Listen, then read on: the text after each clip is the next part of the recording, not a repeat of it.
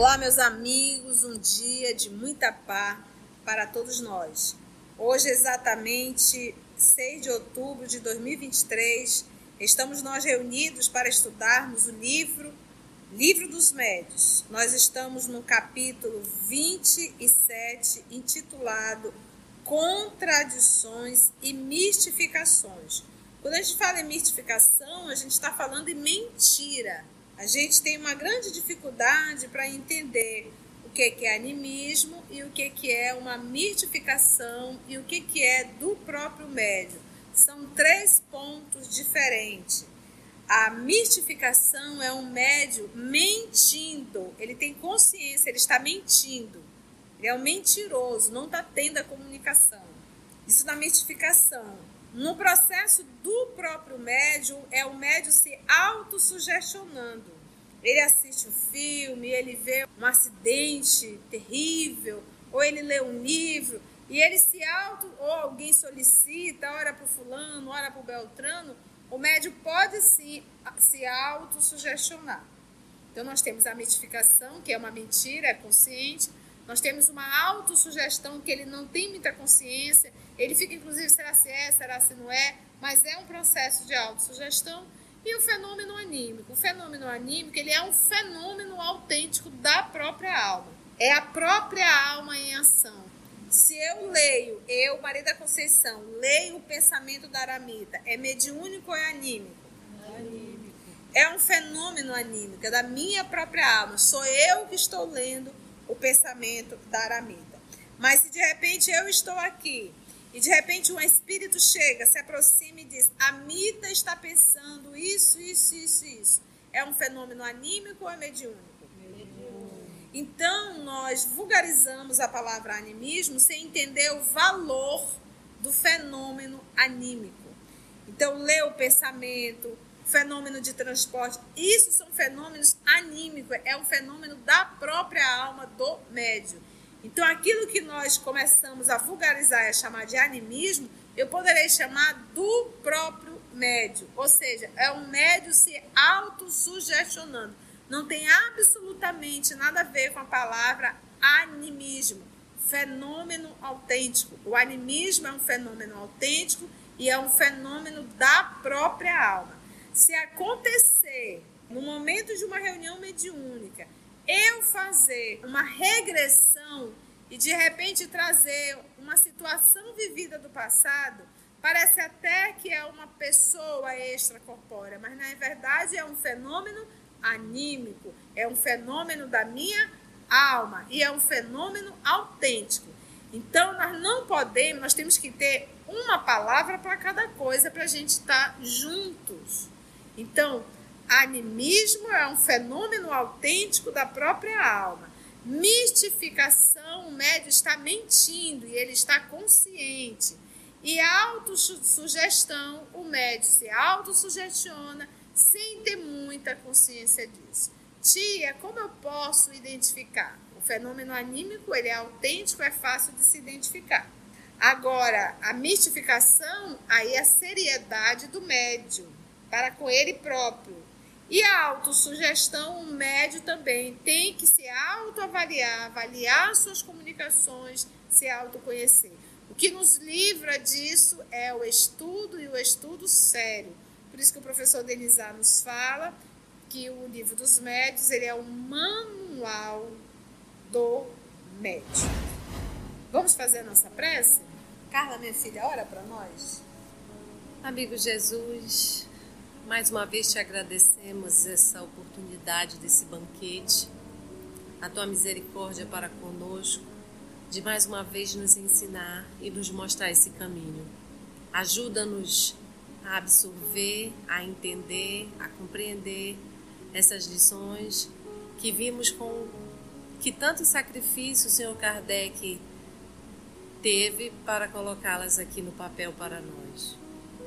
Te agradecemos também essa alma querida que pela humanidade tanto trabalhou. Abre nosso entendimento e ajuda-nos a fixar essas lições. Que assim seja.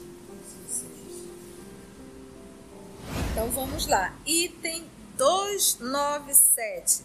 contradições, ou seja, o espírito azul, dá um exemplo, o espírito Antônio disse, é daqui a três anos. O espírito José disse, é daqui a um ano. O espírito Antônio disse, isso aqui é verde. O outro espírito disse, não, isso aqui é marrom. Então eles começaram a achar que pelos fatos dos espíritos se contradizerem, então logo os espíritos não são autênticos, isso não é verdade, isso é um verdadeiro embuste, porque na cabeça dos pesquisadores tudo tinha que estar muito alinhado. Então, se um espírito aqui disse que era azul, para a mesma pergunta o outro teria também que dizer azul. Por quê? Porque eles não conheciam a escala espírita, não se conhecia o mundo espiritual. Então, daí as contradições e mistificações. E às vezes o espírito, a forma é diferente, mas o cerne da questão é o mesmo. Então, tudo isso o professor vai abordar nesse capítulo. Vamos lá, capítulo 27, contradições e mistificações. Começando pelas contradições. 297. Os adversários do espiritismo não deixam de objetar que seus adeptos não concordam entre si que nem todos partilham das mesmas crenças, numa palavra, que se contradizem. Se o ensino vos é dado pelos Espíritos, dizem eles, por que não se apresenta idêntico?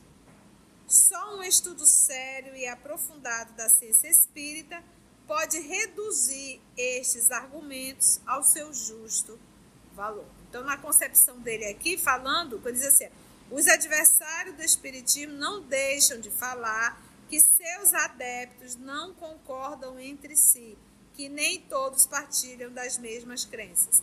Então hoje a gente bate assim. Todos os centros espíritas estão de comum acordo com a doutrina espírita? Não. Ainda hoje não estão. Porque, como o ser humano é extremamente vaidoso e extremamente orgulhoso, ele quer fazer do centro espírita a sua empresa. Ele quer construir as regras por conta da vaidade do orgulho. Então, para que a gente possa considerar um centro espírita, um centro doutrina espírita, esse centro teria que estar pautado na codificação.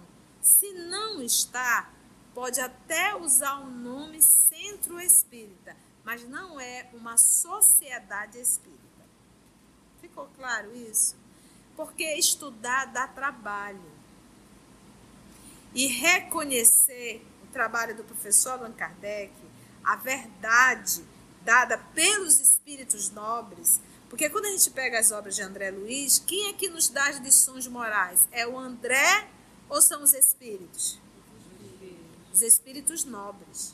Para cada obra, um mentor espiritual. Pode prestar atenção. O, André Luiz ele é o narrador. Vamos pegar o professor Denizar, não diminuindo a inteligência e a capacidade moral do professor. Mas se nós pegarmos grande parte do livro, inclusive o livro dos Espíritos, que foi o primeiro, quem que dá as respostas?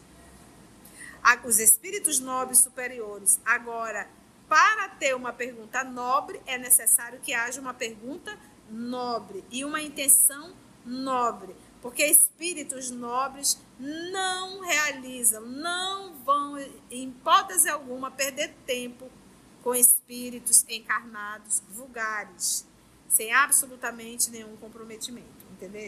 Então, o professor Allan Kardec, ele teve a assistência, o amparo de espíritos nobres, porque ele também o é nobre. Ficou claro isso? Então, apressemos-nos em dizer desde logo que essas contradições de que algumas pessoas fazem grande alarde são, em regra, mais aparentes do que reais. Que elas quase sempre existem mais na superfície do que no fundo mesmo das coisas. E que, por conseguinte, não têm importância. As contradições provêm de duas fontes. Essa contradição pode ter sendo de origem humana, como também essa contradição pode ser na origem pela origem dos espíritos. Vamos ver no 298 as contradições de origem humana. Então vamos lá. As contradições de origem humana já foram suficientemente explicadas no capítulo referente aos sistemas, item 36, lá no iníciozinho do estudo, ao qual remetemos o leitor. Então, se você, às vezes as pessoas acabam colocando lá no canal do YouTube ou no Google, livro dos médios, aí é direcionado para o estudo 100, 112, mas a pessoa não fica atenta que se tem o 112, tem o 111, o 110, o 109, o 108, até o 1. Então, se você chega agora, vá lá na playlist, busca o livro dos médios e busque o estudo de número 01. E lá nós já temos o estudo que vai falar sobre os sistemas, que é o item 36. Nós estamos no item 297, ao qual remetemos o leitor. Todo, todos compreenderão que, no princípio, quando as observações ainda eram incompletas, hajam surgido opiniões divergentes sobre as causas e as consequências dos fenômenos espíritas. Dessas opiniões, três quartas partes já caíram diante de um estudo mais sério e mais aprofundado. Com poucas exceções e postas de lado certas pessoas que não se livram facilmente das ideias que acalentaram ou engendraram, Pode-se dizer que hoje há uma unidade de vista na imensa maioria dos espíritas, ao menos quanto aos princípios gerais, à exceção, talvez, de alguns detalhes que para Kardec ele chama de insignificantes. Então, a grande maioria dos espíritos buscaram realmente a unidade espírita. Alguns ficaram ali renitentes nos erros, e, mas ele diz que é insignificante. E, e alguns detalhes também ele coloca como insignificantes. Então, o que me traz a unidade da doutrina espírita? O estudo sério. E não é o estudo de uma obra qualquer, é o estudo das obras básicas. Obras básicas, obras subsidiárias, revista espírita, tudo isso nos conta verdadeiramente a formação dessa doutrina. Como é que eu posso seguir a doutrina se eu não a conheço? E cego que conduz cego, todos no abismo. Vamos para o 299? Para se compreender a causa e o valor das contradições de origem espírita, é preciso que se esteja identificado com a natureza do mundo invisível e tê-lo estudado sobre todos os aspectos. Olha que interessante, vou repetir. Para se compreenderem a causa e o valor das contradições, qual foi a origem e por que, né, o valor das contradições de origem espírita, é preciso que se esteja identificado com a natureza do mundo invisível, ou seja, a natureza é, existem espíritos de todos os níveis morais e intelectuais? Se existe espírito de todos os níveis morais e intelectuais, cada um vai dar sua resposta conforme a sua condição moral e conforme a sua condição intelectual. Então eu posso sair aqui, reunir 50 pessoas, cada um no nível, e fazer uma determinada pergunta: que é Deus? Sem o um artigo definido. Que é Deus? Essas 50 pessoas, dependendo do seu grau de evolução, cada um vai responder a seu bel prazer. Raríssimos vão dizer, não saberia dizer. Mas cada um vai trazer a sua opinião dentro do seu nível de evolução. Mas aí a resposta espetacular, inteligência suprema, causa primeira ou primária de todas as coisas. Então, à primeira vista, pode parecer estranho que os espíritos não pensem todos da mesma maneira Entretanto, isso não pode surpreender a quem quer que se haja convencido do número infinito de degraus que eles, os espíritos, têm de percorrer antes de chegar ao alto da escala. Lembra do nosso estudo do livro Missionário da Luz com Alexandre? Aquelas duas senhoras que estavam em estado de sono. A Esté e Teuvina. Muito bem. A Esté e a Teuvina, no momento do sono, desdobraram e foram conversar com o senhor Alexandre. Vocês lembram disso? Desse movimento? E aí o nosso querido Alexandre conversou. A Esté trouxe o seu drama em relação ao seu esposo, a dúvida se ele teria cometido suicídio ou se aquilo realmente foi um assassinato. E ela queria acreditar que teria sido um assassinato, apesar de todo o drama daquele homem, de ser um homem melancólico. E depois que elas saíram, o Alexandre olhou e disse: André, o problema dos encarnados é que acho que a gente conhece tudo. Acho que o fato de ser espírito a gente conhece tudo. Não, não conheço esse fato. Então imagina a população do nosso planeta, gente, os espíritos saberem de tudo que acontece. Eles não são Deus não para ser onipresente e onisciente. Deus sim, os espíritos nobres não. Então o que, que ele fez? Agora ele está dentro da casa da Esté para verificar o que, que está ocorrendo. Então vamos começar do começo, vamos para dentro da casa dela. Então a gente tem que perder essa crença absurda de que espírito sabe tudo. Então, à primeira vista, pode parecer estranho que os espíritos não pensem todos da mesma maneira, entretanto, isso não pode surpreender a quem quer que se haja convencido do número infinito de degraus que eles, os espíritos, têm de percorrer antes de chegarem ao alto da escala. Supor que todos apreciassem as coisas do mesmo modo seria imaginá-los todos no mesmo nível. Então, achar que todos apreciam as coisas do mesmo modo seria imaginá-los todos no mesmo nível. Então, cada espírito está no nível, cada um vai responder segundo o nível ao qual está.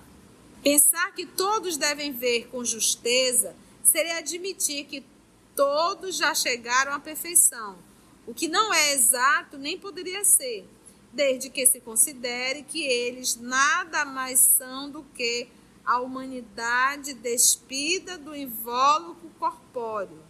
Como podem manifestar-se espíritos de todos os graus? Resulta que suas comunicações trazem a marca da ignorância, do não saber ou do saber, da inferioridade ou da superioridade moral, que já alcançaram para distinguir o verdadeiro do falso e o bom do mal, é que devem servir as instruções que temos dado. Entende? Tudo que eu estou te falando, todas as instruções que estão dentro do livro dos Espíritos, livro dos Médios, é para você justamente saber se relacionar com o mundo espiritual saber identificar com quem você está falando e qual o nível moral desse com quem você está falando. Então, e, e, é interessante, isso parece algo óbvio, mas na nossa prática não é assim. A gente se arvora a falar com o mundo espiritual sem ter absolutamente esse conhecimento para identificar o grau do espírito a quem eu estou falando. Se o espírito chegar te dando elogio, falando que tu tem uma missão, falando do trabalho, pronto. Tu já caiu nas garras, na lábia desse espírito sedutor. É igual quando você quer seduzir alguém aqui no mundo físico, que você joga um monte de purpurina, um monte de rococó. No mundo espiritual, isso também não muda. Então, eles chegam, começam a elogiar muitas vezes o médio, falar do trabalho grandioso desse médio. Ele está estimulando o que dentro desse médio? E o médio tem vaidade? Se é um terrícola, tem. Então, sabendo disso, eles estimulam. Difere dos espíritos nobres. Eles, sabendo da fragilidade, da vaidade humana, eles jamais estimulam isso dentro de nós. Então, se estimula a tua vaidade, isso daí já é um ponto óbvio para você entender que esse não é um espírito sério. Espíritos nobres não elogiam, porque elogiar é uma coisa, não digo bajular, mas é, bajular é uma coisa. Mas você incentivar é outra totalmente diferente. São tons totalmente diferentes. Então, uma coisa é você incentivar um trabalhador, a outra coisa é você bajular um trabalhador espírita. Então, Isso já é um motivo para você estar de guarda, né? para você estar bem atento realmente. Não se deve esquecer que entre os espíritos, do mesmo modo que entre os homens, há pseudo-sábios e semi-sábios, orgulhosos, presunçosos e sistemáticos. Conhece aquela pessoa do sistema? Tem que fazer assim, tem que fazer assim, tem que dar dois pulos, tem que dar três pulos, tem que ser assim. Como o conhecimento de tudo é prerrogativa dos espíritos perfeitos, para os demais espíritos, como para nós, há mistérios que eles explicam à sua maneira, segundo suas ideias, e a cujo respeito podem formar opiniões mais ou menos exatas. Ideias que, por amor próprio, querem fazer que prevaleçam e que sejam reproduzidas em suas comunicações. O erro está na conduta de alguns de seus intérpretes, falando aí do médium, adotando muito levianamente opiniões contrárias ao bom senso e se fazendo propagadores de tais ideias. Se o médium, se o dialogador, se o grupo não estuda, esse grupo irá acreditar em tudo que os espíritos falam e irá sim começar a realizar e a divulgar que é um erro. Então, gente, bom senso, usa lógica, bom senso. A doutrina espírita ela está para nos ligar ao mundo dos espíritos e não ao mundo material. Então, toda vez que os espíritos vêm te ensinar coisas de ordem material, rituais também, né? Olha, você tem que fazer sete Ave-Marias. Você tem que fazer sete evangelhos. Você tem que tomar um banho de sal grosso. Olha, você tem que tomar banho de pétalas, meia-noite, por cinco sexta-feiras. Então a criatura vai começando a criar absurdos. E como a pessoa que está a ouvir não tem conteúdo e discernimento doutrinário, o que, que ela vai fazer? Vai acreditar e vai fazer. Se nós estamos aqui a saber hoje que espíritos não sabem tudo, você imagina o que é você estar numa reunião e o espírito chegar, olha, você fez isso, fez isso, fez isso no ano tal, tal, tal. Vamos cutucar isso daí para saber como é que eles têm essas informações? Essa é a função do dirigente: indagar, questionar, perguntar. E se ele se identifica, se ele começa a se deparar com esse tanto de pergunta, vai chegar uma hora que ele poderá se trair. Então eu não posso aceitar tudo que os nossos irmãos espíritos nos falam. Eu tenho que questionar. Ficou claro isso? Mas aí eu saio de uma reunião, ah, o espírito falou isso, isso e isso e pronto. Aquilo para mim é tudo verdade. É aquilo que eu digo. O que o espírito falou não quer dizer que está errado, não quer dizer que está certo. Quer dizer que tem que ser o quê? Avaliado. O erro está então na conduta de alguns médios adotando muito levianamente opiniões, né? Assim, as contradições de origem espírita não resultam de outra causa senão da diversidade quanto à inteligência, aos conhecimentos, ao juízo e à moralidade de alguns espíritos que ainda não estão aptos a tudo conhecerem, nem a tudo compreenderem. Então, as contradições não é de origem da doutrina espírita, mas as contradições estarão de comum acordo com o espírito que está a responder, entendeu? E aí ele pede que nós possamos ver o livro dos Espíritos a partir da introdução, parágrafo 13, conclusão do parágrafo 9. Ele ainda dá toda a cola aqui para gente entender. Até aí, tudo ok? Alguma pergunta? Vamos finalizar 300? Aí a próxima semana nós vamos adentrar nas perguntas, tá bom? Para que serve o ensino dos espíritos? Dirão algumas pessoas, se não nos oferece mais certeza do que o ensino humano? A resposta é fácil. Não aceitamos com igual confiança o ensino de todos os homens e, entre duas doutrinas, preferimos aquela cujo autor nos parece mais esclarecido. Então, quem é o autor aí? São os espíritos. Então, primeiro avalie se ele é esclarecido. Eu eu tenho uma conduta de vida espírita dentro de mim. Isso não quer dizer, não quero impor isso a ninguém, porque nós temos o nosso livre-arbítrio.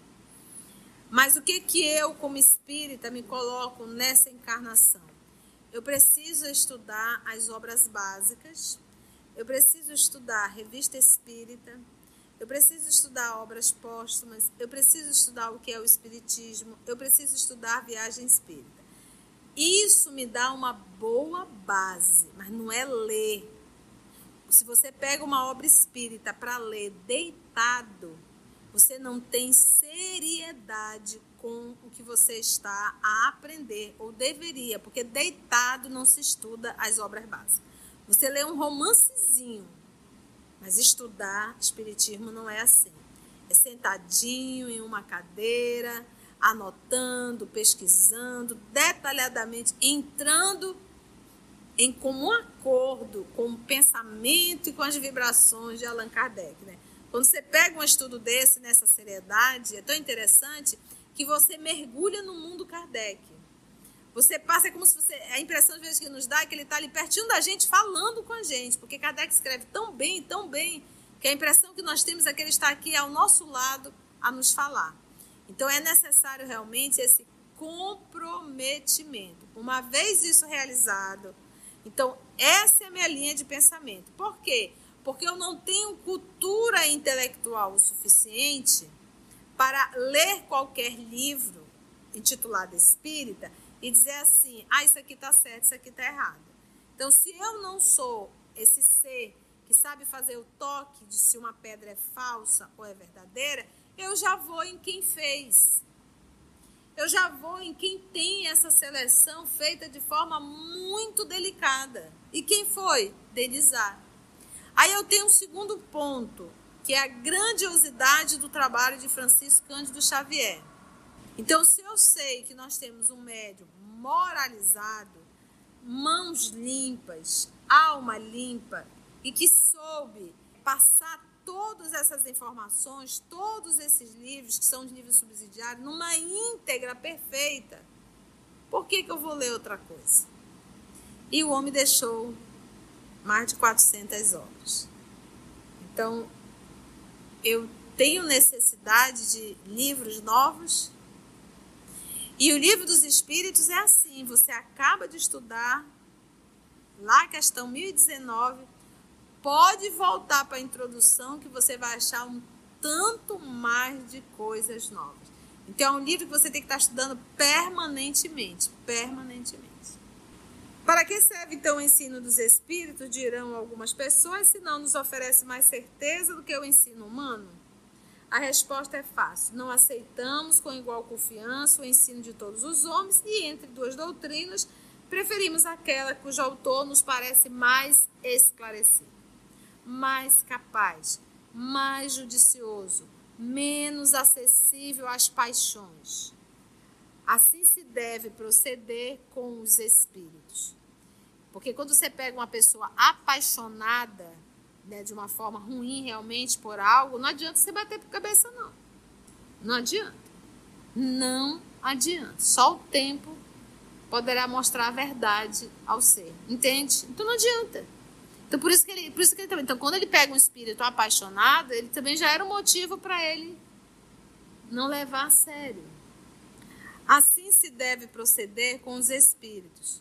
Se entre eles há os que não estão acima da humanidade, muitos também a ultrapassaram e estes nos podem dar instruções que em vão buscaríamos com os homens mais instruídos devemos nos aplicar em distingui-los da turba, né, dos espíritos inferiores, né, do grupo. Tem que distinguir, caso queiramos nos esclarecer. O conhecimento aprofundado do espiritismo nos leva a fazer essa distinção. Porém, Mesmo essas instruções têm um limite, pois se nem os espíritos sabem todas as coisas, como pretender que assim não suceda com os homens?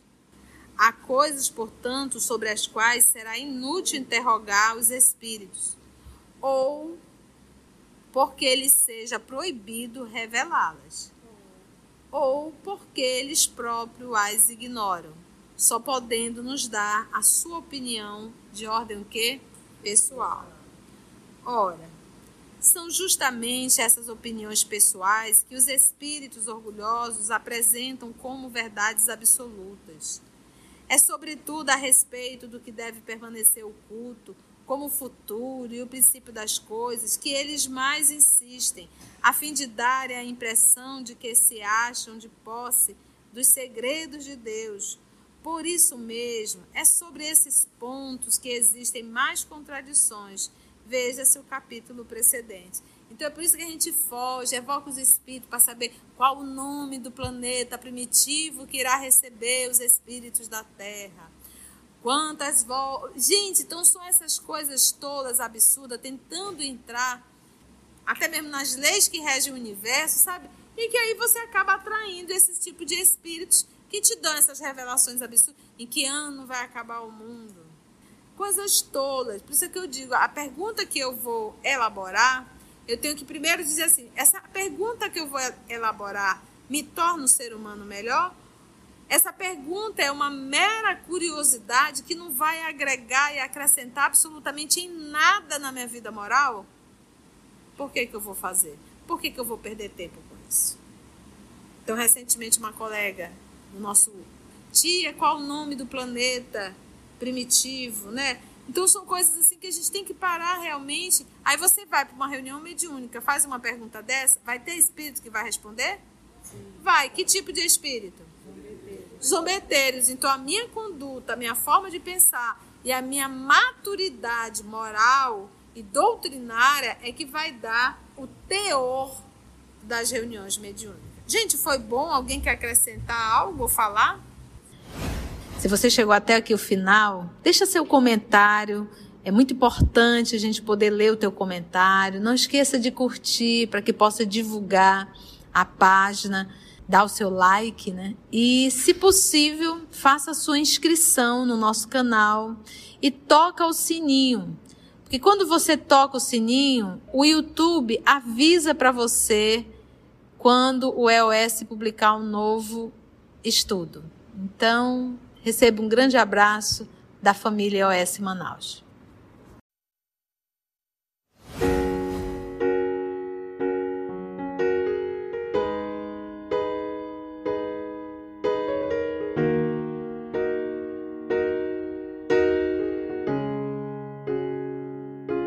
Antes de orarmos em agradecimento, vamos ouvir algumas considerações da tia que destacamos neste estudo para a reflexão dos ensinamentos. Vamos aos destaques da tia?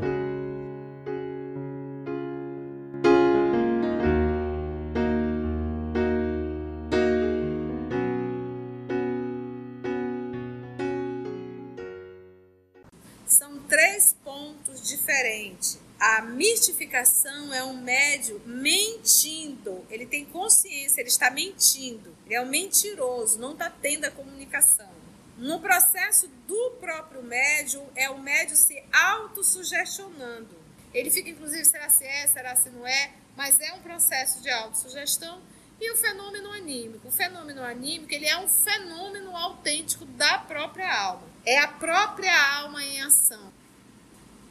Então, para que a gente possa considerar um centro espírita, um centro doutrina espírita, esse centro teria que estar pautado na codificação. Se não está, pode até usar o nome centro espírita, mas não é uma sociedade espírita. É, acho que o fato de ser espírita a gente conhece tudo. Não, não conheço esse fato. Então imagina a população do nosso planeta, gente, os espíritos saberem de tudo que acontece.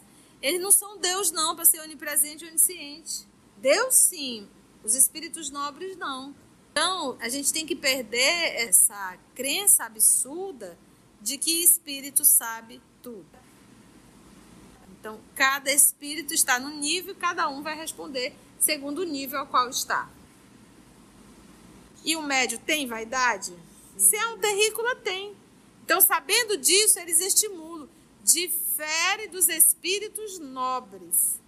Eles, sabendo da fragilidade, da vaidade humana, eles jamais estimulam isso dentro de nós. Vamos cutucar isso daí para saber como é que eles têm essas informações? Essa é a função do dirigente: indagar, questionar, perguntar.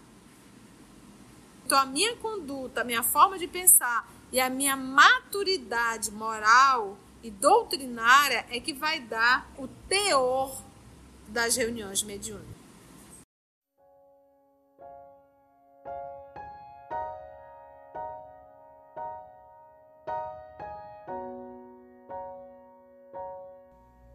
Assim, concluindo o nosso estudo de hoje e agradecendo o nosso Mestre Jesus por mais este momento de aprendizado, vamos orar?